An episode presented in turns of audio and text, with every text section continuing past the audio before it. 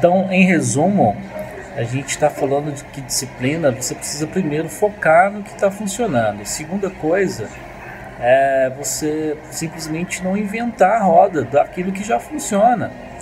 E outra coisa, a terceira coisa para ter mais disciplina é repetir. Tentar repetir aquilo e fazer daquilo um hábito, entendeu? É, principalmente quando se trata de investimento, que é o, a, o principal né, assunto que eu falo e a, nos meus treinamentos. Então, assim, lá em wildescampos.com.br resultados.